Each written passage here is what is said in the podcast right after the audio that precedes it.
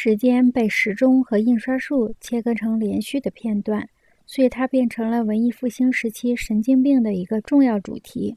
神经病与科学对精确计量的新崇拜是不可分离的。在第六十首十四行诗里，莎士比亚把机械时间置于篇首，把不朽的新型引擎即印刷术置于篇尾。像波浪滔滔不息地滚向沙滩，我们的光阴息息奔赴着终点。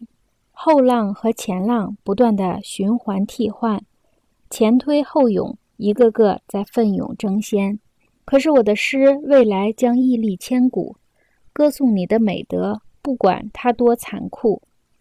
约翰多恩在咏叹旭日初升的诗歌里，运用对比的手法，比较了贵族的时间和资产阶级的时间。十九世纪的资产阶级最受人诅咒的特点是他们的守时性，是他们对机械时间和顺序的迂腐拘守。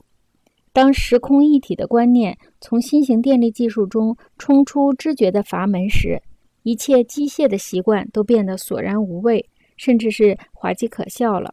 多恩的作品就具有上述钟表时间不适用的讽刺性，但是他假设宏大的宇观时间周期亦有时钟的微小侧面。太阳，忙碌的老傻瓜，难以驾驭的太阳，你为何穿过窗户，穿过窗帘儿？把我们拜访，难道恋人的节令要追随你的升降？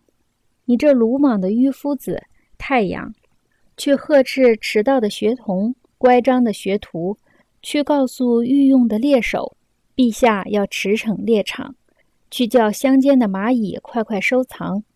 爱情亦无例外，没有一个节令将它理解，没有一种气候知其素长，时辰日子。